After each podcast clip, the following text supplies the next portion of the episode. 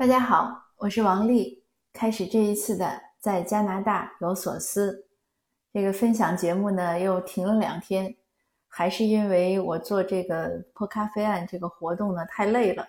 星期四做完了，星期五录了那一次节目之后呢，这两天基本上都是在睡觉和休息，真的是还是有点透支。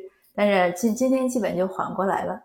那我其实呢也确实有一个话题呢想和大家分享，就是关于努力。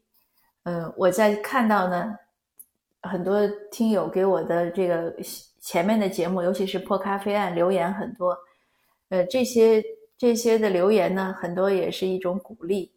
嗯，在我看来呢，就是对我已经已经做出的一些工作的鼓励，就是对我已经付出的一些辛劳的鼓励。这个努力呢是个没办法的事情，就像我们说这一次破咖啡案，我们活动了两个月，两个月呢都没有停下来，那就有了结果。其实两个月呢，对比我说把它放在历史长河中呢非常短。嗯，我想说的是呢，不仅是这样的活动，我们生活中许多事情呢其实也是一样的。可能你拼搏了一年、两年、三年，甚至四年。回过头来呢，都觉得不是那么，就是其实都不算长，但当时呢是蛮辛苦的。为什么我要分享这个话题呢？也是这两天呢，恰好有两位读友和我联系，都是在问未来。呃，一位读友呢，他想申请移民，呃，他拿不定主意是过来留学呢，还是过来就是。交一定的钱办一个，就是办那种工作移民啊之类的投资移民吧，应该这样说。那投资移民呢，肯定是花钱，但是少受累。那上学呢，肯定是省钱，可是要付一些辛苦。他就让我做决定，呃，就是帮他拿主意，呃，或者给一个建议吧。我说这个建议很难说，因为人生总是公平的。你花钱呢，就其实是花钱买的你的时间和辛苦。你去读书呢，那你付出的辛苦和时间呢，就是赚了钱。我记得我当初复习雅思的时候，呃，我差不多是想着当时八个月吧，一年，我说我要把这个雅思考下来。那当时呢，我们办投资移民大概是一百多万、两百万人民币。那我当时就想，如果我能把雅思考下来，我能走技术移民，我省的就是这个一两百万人民币啊。那我觉得还是蛮值得的。就是我用劳动去换钱嘛，是一样的。这个辛苦呢是不能省的，不可能说我又要省力又要省钱，那天底下可能没有这样的事情。那另一位读友呢也是想移民，但是呢他说他英语不好，可是呢他的太太英语好，但太太呢又不想移民，他就有一些怨念。我说这个没办法。因为你的梦想呢，只能是你自己实现。你可以说你办移民，然后劝说太太跟你一起过来，这是我觉得可行的。但是如果在太太不想移民，你又想移民，你又想让太太去考英语帮你移民，那我认为呢是不可行的，也不公平。自己的人生自己负担，这个好像是天经地义的。别人没有道理去帮我们负担我们的人生，就像我们现在反歧视，为什么要反呢？也不是说我有多么高尚，一定要替他人去打架，那还是因为我不希望自己受害，我不希望我的小孩受害。那在我看来呢，这件事情呢，它可以被抑制，那我当然就要努力去做了。如果它已经很严重了，我做不了什么，那我可能就选择离开。这个以前我在分享的时候我也讲过，就是我们做选择的一个准则是什么？就是这个事情，我努力有希望，那我就死磕；我努力没有希望，那我就早点放弃。这样呢，我觉得效率呢才是比较高，而且呢也会避免一些就是对自己的伤害吧。你把一件事情投入在一个没有希望的一个事情的努力上，呃，十年、二十年、三十年。那也其实，嗯，也是一种对人生的浪费。当然，这个话也不好说。有的人说：“你怎么知道他有没有希望？没准你现在努力觉得没希望，可是你在坚持呢，他说不定就云开雾散了。当然也是有这样的可能。那我们一般的判断呢，还是依据自己的判断和他人的经验。那如果我看到哦，我自己觉得不行，但是别人呢能走通，那我可以说服我自己再坚持。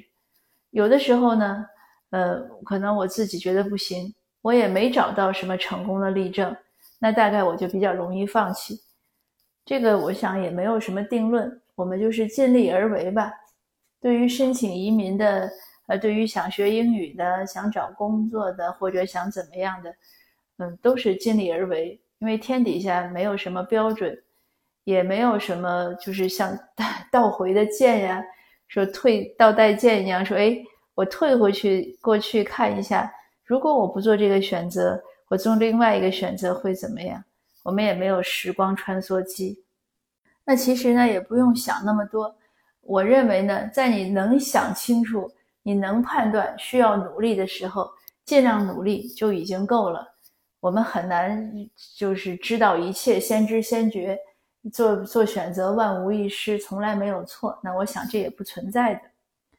我今天呢也想讲一个我听来的非常励志的故事，也是前几天我听一个朋友讲，他呢是从上海，然后早年移民到香港，然后又移民到加拿大。那我们聊天的时候呢？他很偶然谈到他的经历，我就问我说：“你怎么移民到香港？”他说：“呢是八十年代初，他父母呢是因为他祖父四九年以前就去了香港，那八十年代初呢他祖父去世，所以他父母呢就是去奔丧。当时的政策呢很宽松，他们本来是拿着单次签证入境，那在海关的时候呢，香港海关就问他们说：‘你们如果亲属在这儿，你可以留下来，你留不留？’那他们就选择留下来。”那留下来之后呢，生存就是个问题，因为当时大陆就中国大陆国内的这个薪水很低，他们根本就没有什么积蓄。过去呢，本来是想着就是奔丧就回来。我说那怎么办呢？他说他爸爸妈妈呢很有志气，因为他们在国内呢做医生，那他们呢就努力在香港去考英联邦的，就是香港的那个医生执照，那是非常难考的。它不是业务的问题，而是语言。因为香港的医生执照呢，当时都是用英文考试。那他爸爸妈妈那个年龄呢，当时外语学的可能还是俄语，所以英文呢是就是从零学起。那又要维持就是打工养活自己，又要学习，怎么办呢？那他妈妈就去一个家人家做呃医疗的护工，他爸爸呢就是去呃一个像股市啊什么这样抄牌。那业余时间呢，全部都用来学习。他爸爸去听课的时候，就去用录音机录磁带，回来再一个单词一个单词的查。录了有多少磁带呢？录了有一千盘。他学到有多辛苦呢？他把一把椅子坐坏了。他们考了四年，考完了三级考试。那一考完试呢，就不一样了。因为香港的医生呢，如果政府雇佣呢，就算公务员，薪水很高的。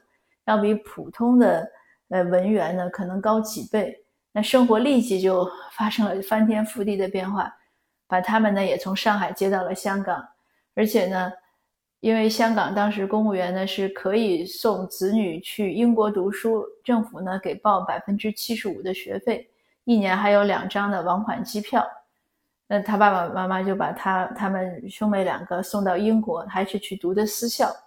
那这样就真的是很赚的，所以他们一家呢就从此走上了康庄大道。